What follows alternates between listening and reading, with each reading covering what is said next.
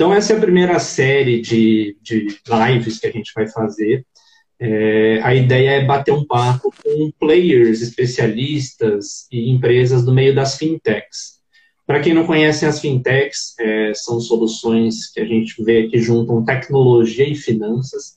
Acho que um dos principais exemplos que a gente pode trazer aqui hoje em dia é o Nubank. O Nubank é uma conta digital, hoje já começou anteriormente só com cartão, foi adicionando algumas funcionalidades. E cada vez mais a gente vê as fintechs surgindo como boas soluções para os brasileiros, seja na pessoa física, seja na pessoa jurídica. E a Fincat ela nasceu justamente nessa ideia de ajudar pessoas e empresas a escolherem as melhores opções visto que a gente já tem mais de mil opções, só aqui no Brasil, isso sem considerar opções estrangeiras. E para começar essa série de bate-papos, hoje eu convidei um grande especialista no meio, que é o Walter Pereira. Ele, ele acho que tem três grandes projetos que a gente pode comentar, vou, vou pedir bastante para ele explicar cada um, mas só para contextualizar para todo mundo. Hoje ele faz parte da Associação Brasileira de Fintechs, ele tem uma newsletter muito bacana, daqui a pouquinho também vou pedir para ele comentar melhor e explicar quem quiser seguir como funciona. E ele também é, tem projetos relacionados ao Open Bank, talvez seja novidade para algumas pessoas também, vou pedir para ele dar uma introduzida. Mas então chega de eu falar, né, Walter? Afinal, você é o convidado. Primeiramente, queria te agradecer e queria que você começasse comentando um pouquinho quem é você, é, como você caiu nesse mundo das fintechs, dá uma introdução aqui para o pessoal. Beleza. Vitor, primeiramente, obrigado né, pelo convite. Eu acompanho bastante o Fincat, acompanho aqui nas redes sociais e principalmente ali no, no LinkedIn. E é bem bacana o papel e o serviço que vocês estavam tão, estão prestando. Né? Você comentou antes de eu entrar aqui, você comentou sobre a inspiração de vocês, né, que foi o livro Paradoxo da Escolha do, do Schurtz, né? Isso. E, e, e, é bem bacana isso de você pegar um conhecimento da academia e trazer e trazer para o mundo do empreendedorismo. É algo que eu gosto bastante, é algo que, que eu faço bastante também e a gente vai falando mais para frente. Mas contando um pouco de mim, atualmente eu sou é, data, site, data Science Research na Associação Brasileira de, de Fintechs, qual que é o meu papel lá dentro? Lá dentro é desenvolver pesquisas e analisar o desenvolvimento e a maturação do sistema, do ecossistema de fintechs no Brasil, que é um dos maiores também do mundo, né? É, e mas o meu primeiro contato com as fintechs ele surge um pouco antes, ele surge ali em julho de 2020, durante o começo ali da pandemia, enquanto eu estava empreendendo na O2 Comércio, né, que é uma plataforma que possibilita e possibilitou é, diversos pequenos empreendedores a entrarem no mundo digital, né? Uma digitalização forçada que a gente chama hoje, né? E, e esse meu contato ele foi de uma forma curiosa e ao mesmo tempo triste da realidade do, do Brasil. Né? Boa parte das pessoas que estavam entrando na plataforma naquela época eram pessoas muito simples. Eram pessoas de Heliópolis, de Paraisópolis, da comunidade aqui periférica do, do, de São Paulo. Né? E essas pessoas, ou elas não tinham conta bancária, ou quando tinham conta bancária, o dinheiro que caía na conta já era debitado por conta do, do da desigualdade né, que o país Sim. tem, si, da pobreza né, que o país tem. E então o meu pensamento era como que eu faço essas pessoas receberem a venda dos produtos de forma fácil e de forma é, de forma que eu possibilite uma maior inclusão financeira também dessas pessoas. Né? E assim eu comecei a conversar com alguns players grandes do mercado, que é o PicPay, a Juno, todas essas que oferecem APIs, né, que são uhum. APIs nada mais são do que um adaptador, né, digamos assim, que conecta um lado ao outro. Então eu queria conectar o PicPay com a plataforma do O2 Comércio e assim começa o meu envolvimento com, com, com o ecossistema de fintechs. E aí, em janeiro, eu, eu acabei me aproximando mais do pessoal ali da Bfintex, entrei na Bfintex, entrei como na parte de, de finanças, né, na parte de modelagens e tudo mais, administrativa, e em abril eu acabei apresentando ali para os diretores é, um, um, projeto de pesquisa, né, um projeto de dados para a gente criar e inter, internalizar né, o, o tor tornar um processo interno, assim, é, do, do processo de dados e das análises do mercado. Né? Muitas das vezes a, a Bfintex ela pedia para PwC, para uhum. Snack, para esses grandes players né, do mercado é, pesquisas e eu queria trazer isso para dentro. Então hoje o meu papel está sendo desenvolver essa área de, de, dados, né, essa área de pesquisa dentro da Bfintex. E, e, e aí a gente vai conversando, acho que mais para frente. É. Né? Vamos... Show de bola, Walter. Muito bacana. Muitas vezes as pessoas falam, né, ah, a pandemia só trouxe coisas ruins. Claro que muita coisa ruim ela continua trazendo, mas ela colocou você no meio das fintechs, né? Isso, uma grande demanda que o mercado tinha e continua tendo, fez você, acho que não cair de paraquedas, né? Mas encontrar um novo mundo. Né? O, Walter, é, falando um pouquinho da associação, da BFintex, é, acho que quem é de fora muitas vezes não entende o papel de uma associação. Eu falo isso porque estou é, aqui em Campinas e eu faço parte da Associação de Startups de Campinas. Né? Falando da BFintex, qual que é o principal papel? É, como que ela pode ajudar as fintechs? Se ela acaba tendo alguma relação também com os usuários de fintechs? Dá um panorama geral aí para gente. Uhum. Então, uma associação ela é criada a partir do momento que você tem grupos de interesse, né? Você tem uma comunidade e essa comunidade ela quer potencializar o seu crescimento e principalmente essa comunidade ela encontra barreiras regulatórias no mercado. Né? É, no Brasil a gente tem visto um crescimento absurdo das fintechs, como você bem falou. Ali em 2018 a gente tinha 300, se não me engano, né, fintechs mapeados, e hoje são mais de mil. Então é um crescimento absurdo de fintechs. Obviamente que cada um considera a fintech uma coisa, né? não existe uma metodologia. Não existe um consenso, né? Um consenso entre todos. Né? A Bfintex, por exemplo, ela tem algumas particularidades que é diferente da Distrito, né? que é o maior player que mapeia isso. Mas, mas em si, o mercado de fintechs ele vem crescendo. E, e, então a associação ela surge ali em 2016, 2017, no auge do, do, do, do, da falta de regulação que determinava o que, que era né, uma fintech. E a gente surge justamente com dois grandes propósitos. Primeiro, o um impacto positivo, né, fazer ações que impactam positivamente a sociedade, e o segundo, a inclusão financeira. Para quem não sabe, em 2019 a gente tinha 45 milhões de brasileiros desbancarizados. Hoje, com a pandemia, com o auxílio emergencial, com tudo isso, a gente tem ainda 34 milhões né, de pessoas que são subbancarizadas, que são aquelas que têm o banco, mas não utilizam, ou aquelas que não possuem banco em si. Né? Então, a associação ela promove isso, ela promove a geração de negócios, ela promove a ligação, a conexão entre os associados e entre aqueles que estão interessados no mercado, que seriam os mantenedores, como TOTUS, DOC, é, é, Pinheiro Neto, inclusive um, um, um, escritório de advocacia interessado no, no sistema de, no ecossistema de fintechs. Então, isso é o papel de uma associação. A associação ela visa contribuir para o desenvolvimento do sistema financeiro nacional. Né? Muito bom, acho que é, é muito importante quem está de fora ter essa visão. E esse ponto dos desbancarizados, sem dúvidas, né? Se você pegar por bem ou por mal a Caixa, como Caixa tem, trouxe tanta gente para dentro do sistema financeiro, isso é tão importante, né, economicamente falando. E, e, Walter, aí comentando do seu segundo projeto, também acho muito bacana, que é a ideia da newsletter. Como que surgiu essa ideia? Como está funcionando? Quem quiser conhecer como que faz, comenta para gente, por favor. Então, a, a, newsletter muito fácil né, de acessar lá, eu acho que a gente já está caminhando para a oitava, nona edição, é, é walterpereira.substake.com. Não sei se é ponto, é ponto .com, né? Ponto .com ou ponto .br? Vou, depois, depois se você quiser, você pode deixar no essa live vai ficar salva no Instagram, uhum. você pode deixar o link nos comentários que o pessoal acessa. Beleza. Enquanto você vai falando, e, também eu confirmo aqui se é .com.br. Fechou. Tranquilo, tranquilo. E, e, o grande propósito dessa, dessa newsletter era trazer mais informação sobre o mercado, de, sobre o ecossistema de, de fintechs, bem como contribuir para o desenvolvimento de uma comunidade mais forte, né, de uma comunidade que, que coopera entre si. Então ela surge com alguns benchmarks né, que eu fiz ao redor do mundo. Tem, tem um cara que é, que é especialista também no assunto na Europa, que é o Marcel é, Van Otts, se não me engano e tem um outro também que é, que é um russo, Pittsburgher Schwartz, né? alguma coisa assim. Nomes complicados, né? Nomes complicados, diferentes, né?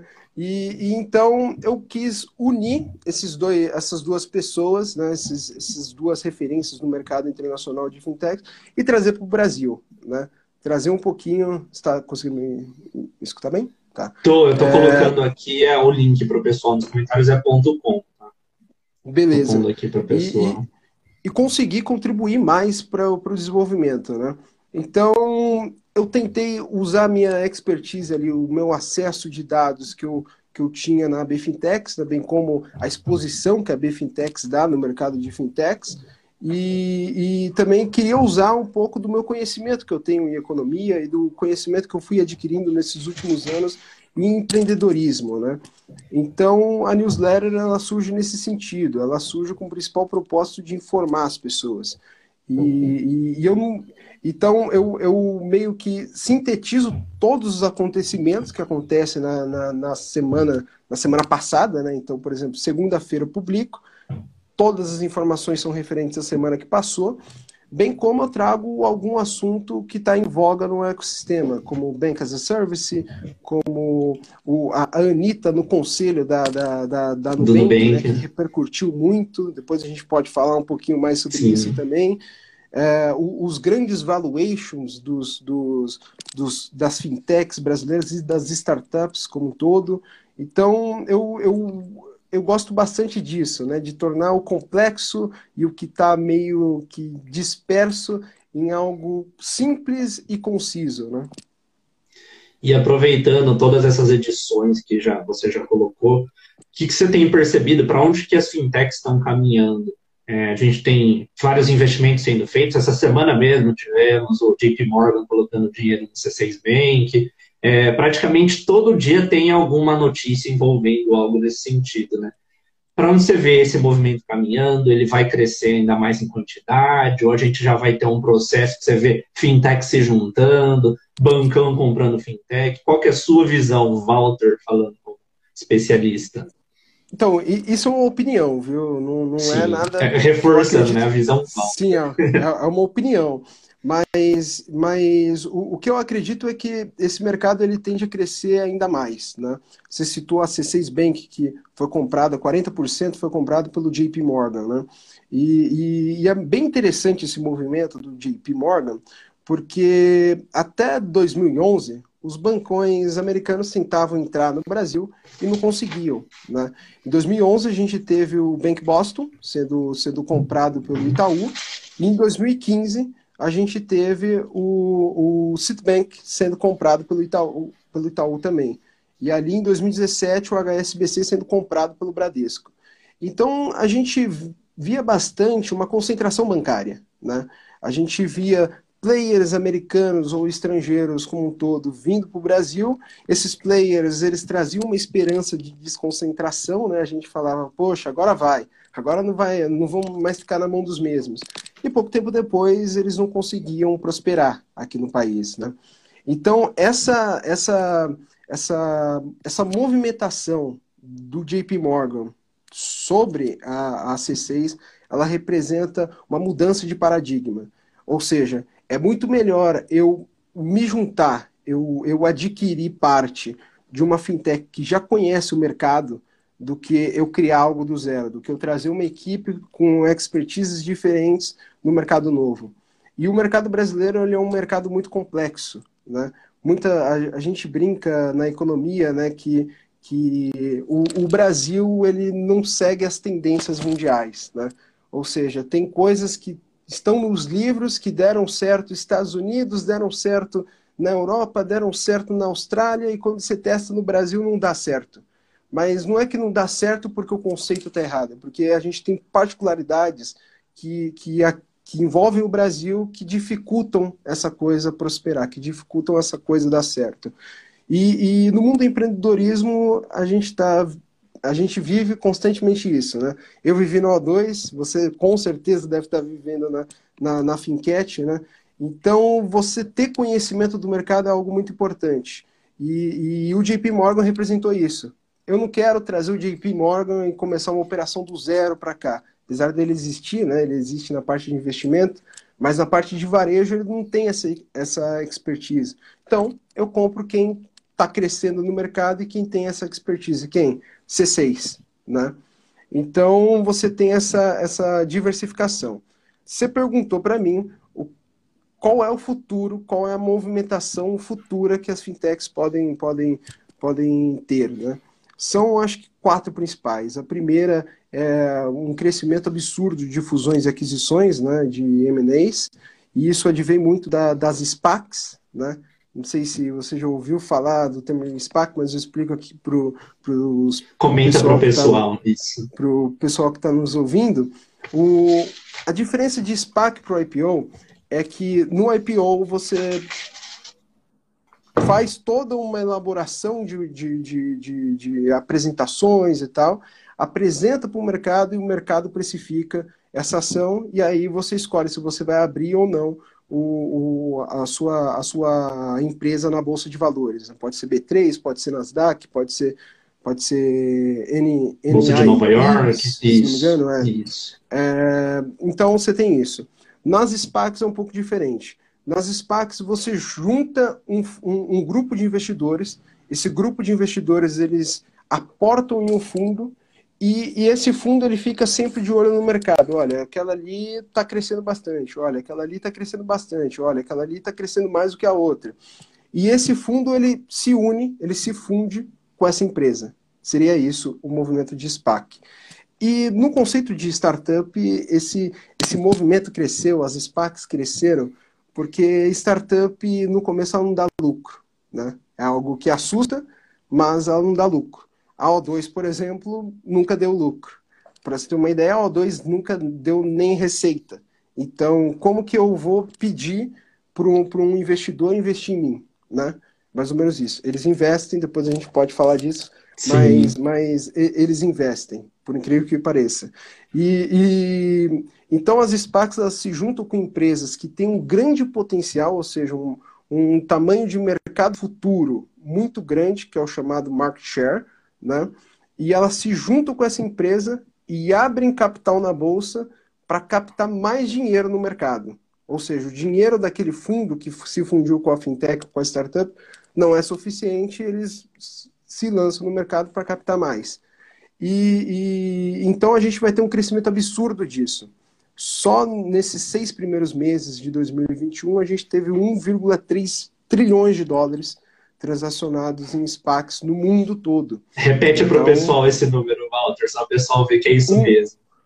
1,3 trilhões, ou seja, é um trilhões. PIB do Brasil. Isso. É um PIB do Brasil sendo transacionado em SPACs, né? E, então a gente tem um movimento muito grande de M&As. Só que nem sempre os, os M&As eles, eles dão certo. Né?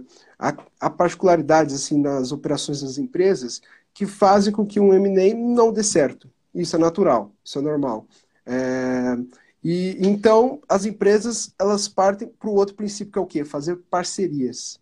A Linker acabou de sair aqui a notícia, não sei se você viu, mas a Saiu Linker agora um pouquinho no Finsiders no Finsiders, do Danilo. Danilo, Danilo Martins. É, e, e, e, e, a, e, a, e a Linker ela fez uma parceria com uma empresa que oferece soluções para pequenos negócios. A Linker, para quem não sabe, é uma conta digital de, para pequenas isso, empresas, isso. né? Uhum. Pequenas e médias empresas. Então, se unir a essa empresa é algo primordial, é algo que vai trazer muito valor, vai agregar muito valor aos seus clientes, aos seus usuários. Então a gente tem eminência e parcerias. A terceira característica, eu falei que são quatro, se não me engano, quatro, cinco. A terceira característica, ela seria uma revolução na forma que as empresas se relacionam com, com, com os consumidores, mas diante de uma coisa, embedded finance. O que, é embedded finance? É você oferecer produtos financeiros, só que você é uma empresa que não é financeira. Ou seja, é uma Casas Bahia Varejo oferecer crédito. É um Magazine Luiza Mercadão oferecer cartão de crédito, oferecer empréstimo. Então a gente tem um movimento muito grande de embedded finance. E, e, e embedded finance, eu acredito que seja o futuro, justamente porque a gente está tendo uma escala cada vez maior de, de, de bancos oferecendo a sua operação como serviço. Então, o mesmo movimento que a gente teve ali com a Amazon no, no, no início do, do, desse século, oferecendo os seus data centers, né? os, seus, os seus servidores, para você hospedar o seu site, a gente está tendo com os bancos oferecendo a sua infraestrutura, a sua regulação para pequenas empresas operarem como fintechs, operarem como bancos. Né? Então, esse eu acredito que seja a terceira, a terceira grande válvula por, propulsora né, da, da, do movimento de fintechs. E a quarta, a última, porque a, a, a outra eu não, não me lembro agora, é o avanço da regulação. O Brasil ele está vivendo um momento espetacular no sentido de regulação. O Banco Central ele tem cada vez mais respondido bem às iniciativas é. da, da, da, Ele comprou a ideia, né? né? Ele comprou a ideia, exato. E, e, e, é até interessante quando você lembra do conceito, da definição, da etimologia da palavra regulação, que o significado de regulação ele é o quê? Ele é uma peça que se adapta a uma máquina que tende a uniformalizar o movimento, ou seja, tornar o movimento uniforme. E o Banco Central ele parte de um, de um momento onde ele era avesso né, à, à inovação para um momento onde ele se adapta à transformação financeira e inova junto, com PIX, com o Open Bank, com todas essas iniciativas que, que a gente está tendo hoje. Né? Então, é algo espetacular, é algo assim que as fintechs elas só tendem a crescer. O número que a gente tem hoje, eu acho que é um número pequeno, próximo do que a gente vai ter daqui a 10 anos.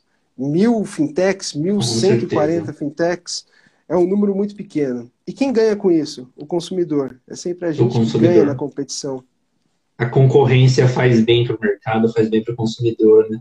E até para atualizar para o pessoal, você comentou o caso do Banco Digital Linker. Acho que para o pessoal entender quão dinâmico é as coisas, né? Hoje mesmo, de madrugada, saiu aquele anúncio envolvendo o mercado Bitcoin, que eles receberam um aporte de 200 milhões de dólares do SoftBank, né? Inclusive, vai ser o primeiro unicórnio brasileiro do mercado de criptomoeda. É, acho que foi ontem, se não me engano. Coinbase, né? Exato.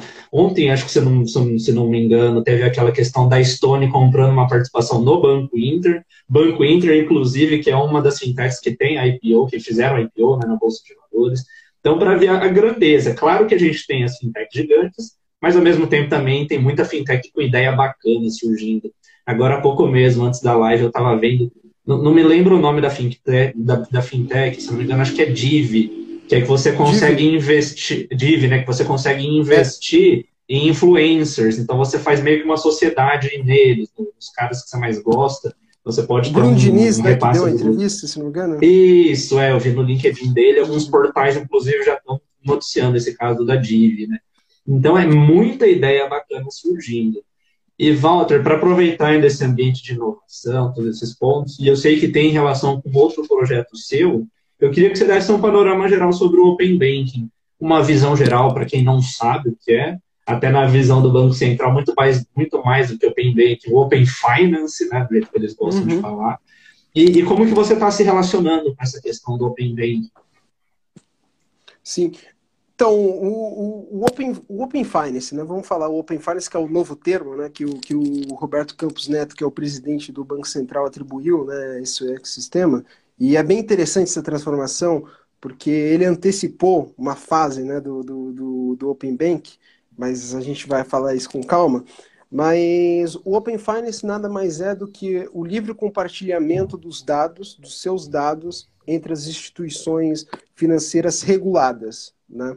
Só que esse livre compartilhamento dos dados ele é um pouco diferente do que vinha acontecendo no mercado.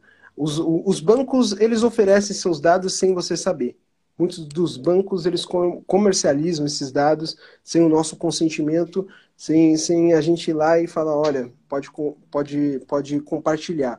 Isso acaba tornando uma experiência ruim. Né? A gente recebe ligações de outros bancos, por exemplo, eu sou no Bank e eu recebo ligação do Banco do Brasil me oferecendo empréstimo. Mas espera, como que o Banco do Brasil sabe o meu, o meu CPF, sabe o meu nome, sabe o meu, meu telefone e o meu endereço? Porque um, um, um banco, não estou dizendo que é a Nubank, mas um banco vendeu os, os meus dados. E, e, então a gente tem isso. No Open Finance, isso muda. Você agora, qualquer pessoa, Vitor, eu, é, Thaís, Shaul, Gabriel, Paula, são donos dos seus dados. E isso muda totalmente o paradigma que a gente vive, isso muda a realidade que a gente vive, porque isso faz com que os bancos precisem cooperar com a gente. Então a gente sai de um ambiente onde era one size fits all, né? um ambiente onde, onde era, eram produtos financeiros feitos de forma arbitrária, para um momento onde o, o banco ele tem que cooperar, para um momento onde a cooperação ela é o grande triunfo dessa nova fase do sistema financeiro. Então o banco ele tem que cooperar comigo para dar permissão para ele acessar os meus dados e tem que cooperar para outra instituição financeira também dar os meus dados para ele, né?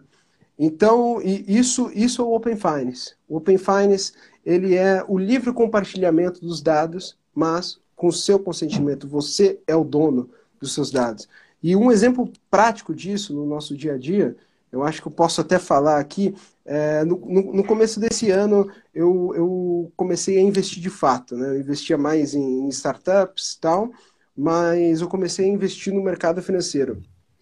E, e, ano passado, no final do ano, a Nubank ela divulgou que ela ia comprar a Isinvest, né? que, é, que eles iam adquirir a Isinvest. E, e, e, adquiriu, acabou adquirindo. Mas a, a, aprovação da CVM, que é o conselho que cuida de, dessas movimentações do mercado, e também, se não me engano, tem um outro conselho, só que agora me fugiu o nome, é, ele só foi aprovar em março. Eu entrei em janeiro pensando, olha, eu vou entrar na, na Isinvest porque a Isinvest, com a compra da Nubank, vai ser fácil eu visualizar os meus dados dentro da Nubank. Então eu comprei pensando nisso. Só que eu acabei, assim, é, me fudendo, digamos assim, porque eu, eu, eu comecei a pagar uma taxa de 4,430, né? 4,30 de, de, de taxa de corretagem. Corretagem. tinha outras... O, o, tinha outras corretoras que não cobravam nada que não cobravam nada. A experiência pode ser um pouquinho pior, mas não cobravam nada. Sim. Então, então eu acabei comprando a ideia e fui. Quando a CVM ela aprovou o negócio entre a Nubank e, e, e a Isinvest, a Isinvest zerou a taxa, ou seja, me beneficiou. E aquela ideia que eu tinha de portabilidade, né, de ver os meus dados na Nubank, vai se tornar real. Só que olha o que eu precisei fazer. Eu precisei observar o mercado, ver que a Nubank estava interessada em comprar a Isinvest, comprei a ideia de que isso ia acontecer realmente, assumi um risco, aconteceu e se transformou em realidade. Hoje eu consigo, hoje ainda não, mas futuramente... Quando em breve, né? É, Até quando você entra na Isinvest, já tem lá, né? Isinvest, Buy Nubank. Buy Nubank, exato. Com Open Finance, essa realidade muda. Com Open Finance, todos os bancos que quiserem compartilhar seus dados vão ter que agir de forma recíproca com os dados. Ou seja, se o Itaú quiser os dados do Banco do Brasil, o Banco do Brasil vai dar os dados para o Itaú e o Itaú vai dar os dados que ele tem para o Banco do Brasil. Tudo isso com consentimento do cliente, ou seja, eu autorizo o dado A, autorizo o dado B, autorizo o dado C, mas não autorizo o dado D. E isso é normal, isso vai acontecer normal. Então, vai ser possível a gente visualizar o nosso extrato bancário de um banco em outro banco. O mesmo extrato, mais completo. A, a, aqueles aplicativos como Guia Bolso, como Flipper, é, vão se tornar realidade em todos os bancos praticamente. Se não se tornar, esses bancos vão sumir do mercado, porque vão ser abocanhados por quem está realmente preocupado com a experiência do cliente. Né? Então, isso é o Open Finance. E o meu projeto, né, que, que é um projeto paralelo que, que, que eu estou tocando, é, é, justamente trazer esse consentimento para os dados do Open Finance, fazer essa governança dos dados. Né? Então, é, eu ainda não, não vou falar muito, né, porque tem, tem, tem algumas particularidades ainda que eu não posso falar, mas em resumo seria isso. Em resumo, seria, seria dar o consentimento e fazer a governança dos dados do, do mundo Open Finance. Então, é, é, um, é um mercado que vai crescer muito nos próximos anos, é um mercado que vai beneficiar muito também o, o, o, os clientes é, como um todo e vai principalmente contribuir para uma maior inclusão financeira. Né? É, se, se, eu, se eu puder aqui só fazer um, um paralelo, Vitor. Claro. Recentemente eu estava conversando com, com, com o Rogério Melfi, né, que ele é coordenador lá do GT de Open Insurance, que o Open Insurance hoje ele foi integrado no Open Finance, né, mas o Open Insurance ele é essa realidade do Open Bank, só que é para seguradoras. Ou seja, são, são as insurtechs, né, que são as seguradoras digitais, e as seguradoras como todo, como Porto Seguro, Bradesco Seguro, Itaú, é, cooperarem entre si com os dados também, ou seja, fornecer os dados dos clientes.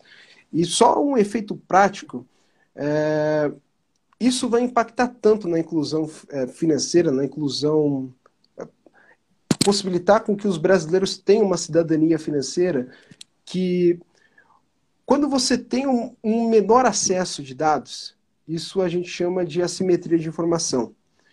E assimetria de informação gera custos. Por que gera custos? Porque gera risco. E quando um banco ou uma seguradora assume um risco muito grande, ela repassa esse risco num valor muito alto para o cliente. Então a gente tem regiões, aqui em São Paulo, por exemplo, pegar duas, Heliópolis e Jardins. A gente tem regiões onde o, o seguro ele é mais caro devido à assimetria de informação que a gente tem dos perfis de clientes que estão envolvidos nessa operação. Então, nos jardins, o, o seguro, o prêmio, que é o, o, o preço pago para você assegurar o seu, o seu carro, costuma ser 5% do, do, do bem assegurado, né? É, em média, assim. E, e, e, em Heliópolis, numa região, não só Heliópolis, mas em regiões menos abastadas, digamos assim, é, o, o preço é, costuma ser 8% do valor do bem assegurado, ou seja, muito maior. Com o Open Finance, essa, esse delta, essa diferença entre o rico e o pobre diminui. Por que diminui? Porque você tem uma menor variância ali de dados. Você aumenta o nível significativo daquele modelo econométrico, daquele modelo estatístico, por exemplo. Se você aumenta a significância de um modelo estatístico, você diminui o risco que é para um banco emprestar o dinheiro para aquela pessoa, para um banco garantir aquele bem e proteger aquele bem. Então, a gente vai ter no futuro, com o Open Finance, pessoas que não tinham seguro, pessoas que estavam excluídas totalmente do sistema financeiro, asseguradas agora. A gente vai ter pessoas que não tinham cartão de crédito, com cartão de crédito devido a uma redução no custo de você entrar no banco. E, e, isso vai muito de encontro com o desenvolvimento que o país tem de internet. Né? No começo dessa call, a gente teve um problema técnico aqui de internet, uhum. que a internet no Brasil em si é muito ruim. E, e, e, a inclusão financeira das pessoas ela vai se dar à medida também que a gente incluir essas pessoas digitalmente. Então, o Open Finance ele muda tudo. O Open Finance ele não muda só o mundo das finanças, mas ele muda o mundo digital como um todo. O Open Finance ele muda a forma que você se relaciona com o dinheiro e também como você se relaciona com os outros. Um exemplo prático disso é o Pix. O Pix foi lançado, as pessoas utilizavam o Pix para paquerar, para chavecar. Mandavam uma mensagem para o crush. É o né? Pix namoro. É o Pix namoro. Então, então o Open Finance e essas últimas atitudes do, do Banco Central, elas estão mudando a forma como a gente se relaciona. Isso é muito bonito e isso também é muito curioso. Você tentar entender o que está acontecendo nesse mundo. É, esse ponto que o Banco Central abraçou essa causa é muito interessante nessas iniciativas, né, Walter? Você vê essas duas que você comentou, Alguns anos atrás também você vê o Banco Central criando a sociedade de crédito direto e a sociedade de empréstimo para pessoas. Para quem não conhece, hoje você, investidor, pode emprestar dinheiro para uma outra pessoa, você pode emprestar dinheiro para um negócio, você pode investir em startups. Então, até mesmo se for ver nas criptomoedas, né, o próprio Banco Central querendo desenvolver a, a nossa criptomoeda. Né? E, e Walter, é eu queria aproveitar um, isso, queria aproveitar um gancho que você comentou da questão do Nubank Invest pegar também um, um, cenário que a gente tem até um pouco antes disso, do Guia Bolso, que você mesmo citou. Então, para quem não conhece o Guia Bolso, pessoal, ele é um aplicativo, ele tem várias outras funções hoje em dia, mas a principal funcionalidade dele é ser um aplicativo de controle financeiro pessoal. Então, você vai ter lá entradas e saídas, ele vai mostrando e você pode fazer um planejamento lá dentro. E um grande diferencial que desde o início ele teve em relação a outros aplicativos é a possibilidade de você integrar suas contas bancárias e seus cartões. Porque nos outros aplicativos, supostamente, você precisaria entrar e lançar. Então, ah, acabei de gastar nisso, acabei de transferir para esse. O Guia Bolso, você se cadastrava num modo de acesso no seu banco, ele puxava essas informações e já lançava.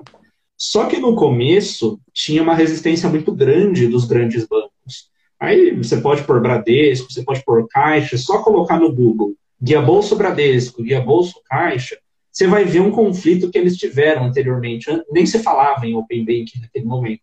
Mas o que, que acontecia, né, Walter? O pessoal queria usar o Guia Bolso, queria puxar essas informações, mas o banco não liberava a informação. Então ficava aquele negócio que parecia que era o aplicativo que tinha problema. Hoje, 2021, você já vê todos esses bancos fazendo propaganda no YouTube e na TV falando a gente abraçou o Open Banking. Mas para a gente ver como o mercado financeiro ele se transformou, né? É, no começo os bancos nem se preocupavam com fintechs. Hoje eles veem que ou eles abraçam a causa ou eles vão cada vez mais perdendo serviços, perdendo produtos para uma concorrência. Tanto é, a gente está já chegando quase no finalzinho da live, Walter, mas até comentando, acho que a gente pode pegar esse gancho, né? Bancos grandes ou comprando fintechs, ou eles criando próprias fintechs. Como que você vê isso hoje? Você vê vantajoso? Você vê que é uma forma desses bancos posicionarem? Qual que é a sua visão sobre isso? Uhum. Isso é bem interessante, Vitor, porque semana passada, né, a, a inclusive, apoiou né, esse, esse, esse evento, foi o CIAB, que é um evento promovido pela Febraban, né? E a, apoiou não, é, ela, ela, ela comentou sobre. Né? Uhum. É, e é um evento produzido pela Febraban e o presidente da Febraban, da Federação Brasileira de Bancos, né? É, ele, ele comentou que não foram as fintechs e sim os bancos que trouxeram a inovação e, e a tecnologia. E ele deu como exemplo é, cartão de crédito, né? É, a biometria, os tokens, Deu caixa eletrônico. Exemplo, caixa eletrônico. Tudo coisas que hoje são muito obsoletas, né? Digamos é, assim. Internet banking. E, internet banking.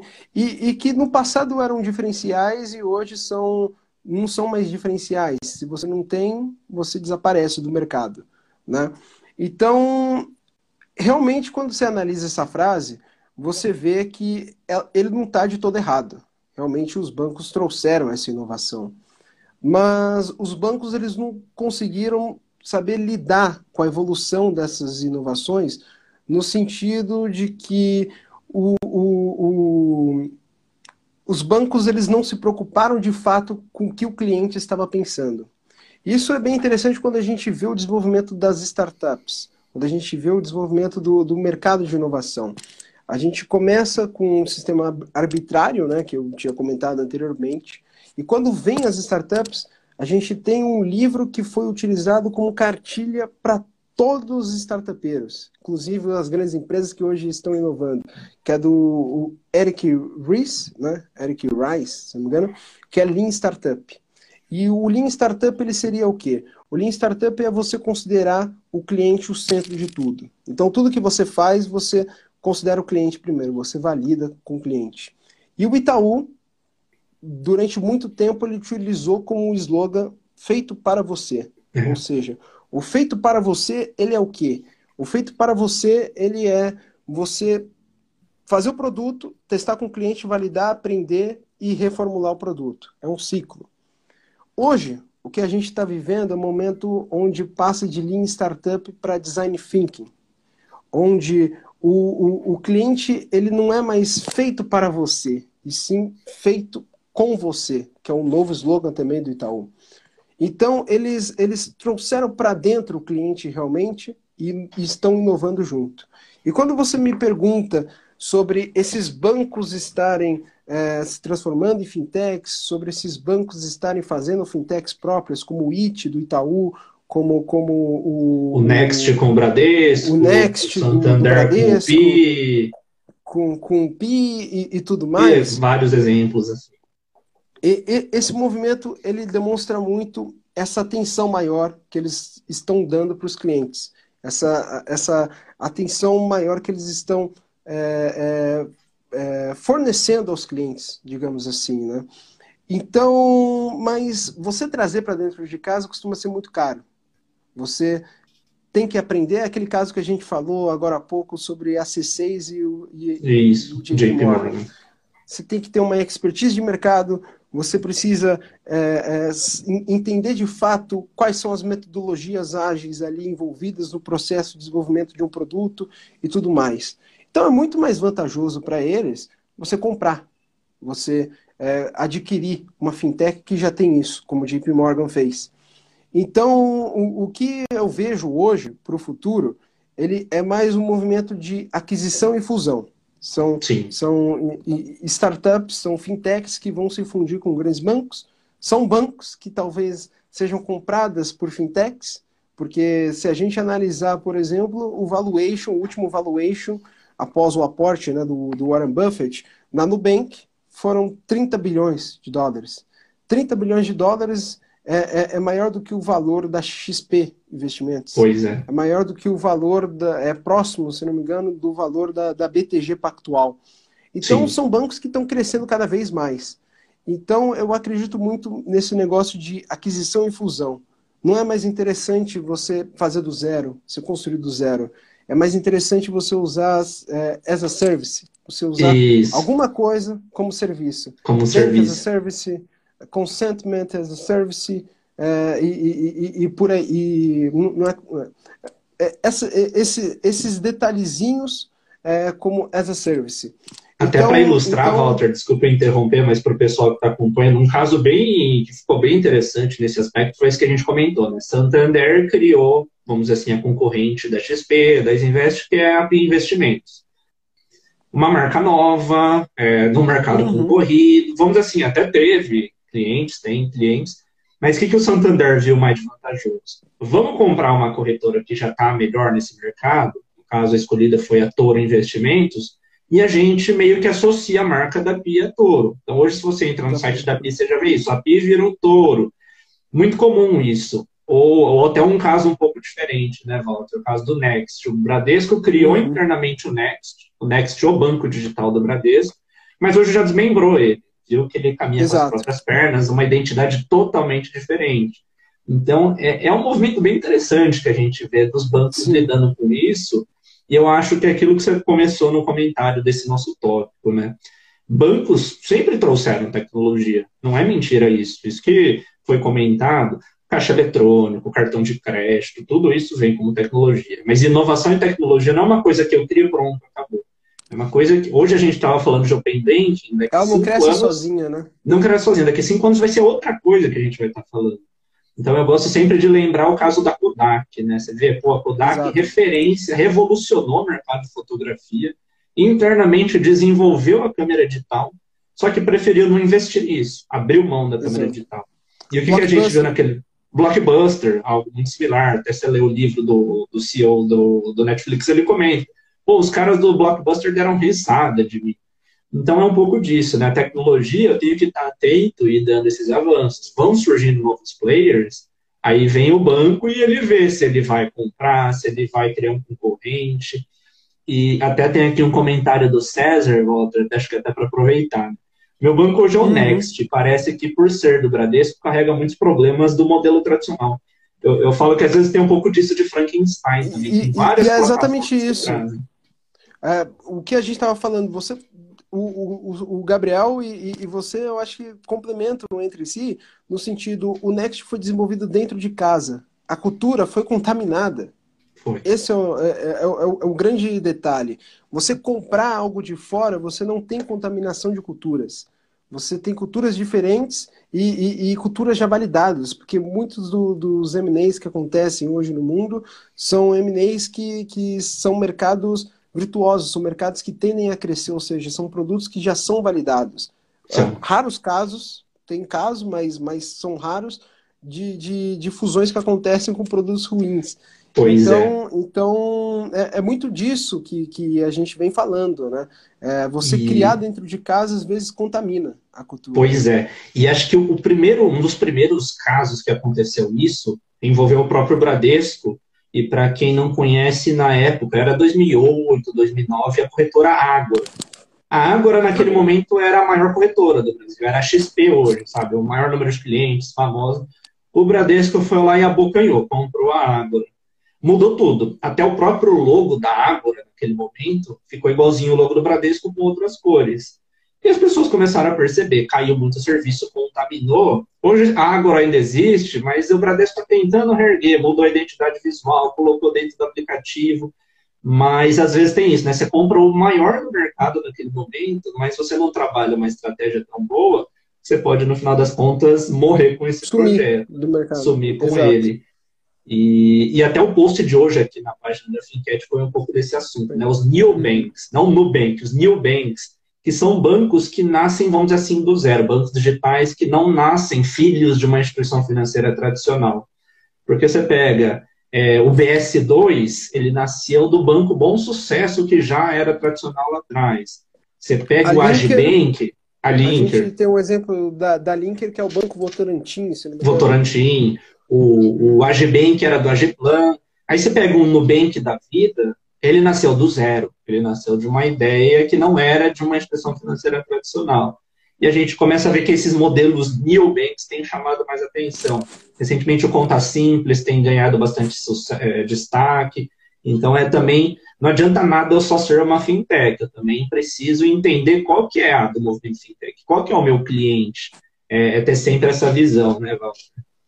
Eu, eu aproveito aqui, Vitor, você falou do Conta Simples e, e desses novos movimentos, né? aproveita aqui para até indicar que vai ter uma live agora, agora seis, começou acho que agora, não sai? É, então, já vai não. começar. Sai Daqui a pouquinho, não. a gente está terminando a nossa, já dá para emendar, né? Já dá para emendar. Eles vão falar sobre a, a, as fintechs de nicho, né? Conta Simples, para quem não conhece, o Conta Simples ele é uma conta focada em pequenos negócios, né, em pequenos empreendedores, tanto digitais quanto offline. E, e, a gente tem um movimento muito forte nesse sentido, de que bancos para jovens estão surgindo, como o Nigel Bank, a gente tem, e, e, e, que, e que não desenvolveu uma estrutura própria como o Nubank, é um Bank as a Service, é, pegou ali o trampolim e absorveu a, a, a tecnologia e depois impulsionou o seu produto e tal. Mas, além disso, Vitor, você comentou sobre o caso da Nubank, que eu acho que é espetacular, de, de você crescer por si próprio, né? Porque a Nubank ela surge antes da, da resolução 4656 do é. Banco Central, que é justamente o que criava a sociedade é, de, de empréstimos entre pessoas e a sociedade e crédito de crédito direto. direto.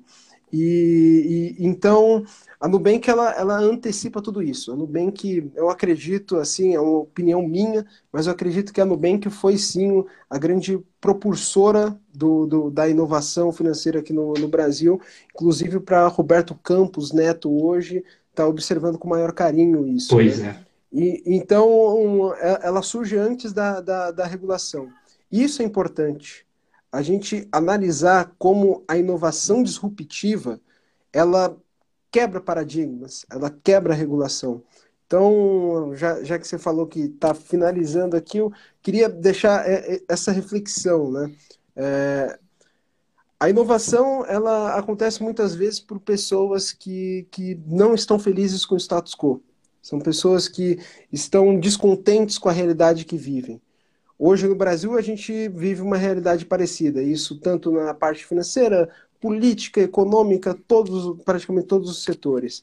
Então, o que eu quero deixar como reflexão é há muito mais para a gente fazer para esse país dar certo através da inovação, há muito.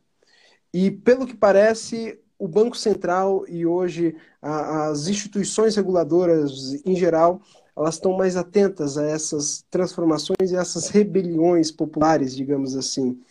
Então, há um, há um oceano azul de oportunidades para a gente abocanhar. Com certeza. Empresas americanas entrando no Brasil representam uma coisa só: oportunidade. Oportunidade. O Brasil tem um mercado gigantesco. ainda mesmo com as fintechs, 81% dos bancos, é, o, os cinco maiores bancos do, do, do país concentram 81% do mercado. O, os juros ainda é altíssimo. Você tem uma ideia, ali em 2011, a gente tinha 27% de, de, de taxa de juros média, hoje a gente tem 20%, cresceu, é, diminuiu 7%. O spread Mesmo com o Selic também... lá embaixo, o spread continua altíssimo. Né? Você pega, paga ainda 300% ao ano no juros de rotativo do cartão. E, e, acredito que boa parte dos que estão nos assistindo aqui são pessoas que pensam em empreender, pensam em, em, em fazer alguma coisa para esse país dar certo. E uma dessas coisas que o, o, governo brasileiro, e isso eu falo como instituição, não como partido, não como pessoa, mas a instituição governo brasileiro, ela tem observado com muito carinho isso. Então, o Brasil é um país de oportunidade, né, nesse sentido, apesar é, é, oportunidades, eu digo no sentido, tem muitas falhas de mercado para a gente resolver. Então, é a gente tentar estudar o máximo possível e tentar colocar um projeto para frente para fazer esse país crescer Exatamente. e dar certo mais ainda. Pois é. Walter, não sei se você conseguiu ver os comentários, mas muita gente parabenizando. Faço das, das palavras dessas pessoas minhas, né? Uma aula. É. Infelizmente, o Instagram tem esse tempo de live de uma hora, né? Então, que já vai derrubar a gente. Mas em nome da Finquete, queria agradecer muito você. É, comenta de novo para o pessoal como que eles fazem para seguir sua newsletter, se quiserem se conectar com você no, no LinkedIn, deixa os seus contatos que você achar pertinente. Uhum. É, lá no LinkedIn é mais fácil vocês colocarem Walter Pereira AB Fintechs, acho que é mais fácil ali no, no buscador. Ali eu estou trazendo praticamente todos os dias, exceto finais de semana, é, conteúdo sobre o mercado de fintech, sobre, sobre esse ecossistema, essa inovação. E, e também posso deixar aqui o meu Instagram, né? Só seguir. Não penso em trazer conteúdo para cá. Eu quero um pouco separar essa vida pessoal da, da vida profissional. Mas estou aberto aí ao bate-papo, quem quiser também, também conversar comigo. E como essa live vai ser no Spotify também, né? Então, deixo aqui meu Instagram também, ValterPC. Só colocar isso no buscador e vocês já me encontram. É isso aí, pessoal. Então, reforço o convite. Sigam o Walter, sigam a newsletter dele, tá muito bacana. Sigam também o perfil aqui da Finquete. A gente sempre traz também informações, educação financeira relacionada ao meio das fintechs. E quem ainda não conhece a plataforma da Finquete, também fica o convite lá, porque, como eu falei, a ideia é cada vez mais colocar as fintechs no dia a dia de pessoas e empresas, né? É, pegar um último comentário aqui, acho muito legal, do, do Gabriel, somos um país de oportunidades para quem tem vontade de fazer acontecer. Excelente live, parabéns, muito conhecimento.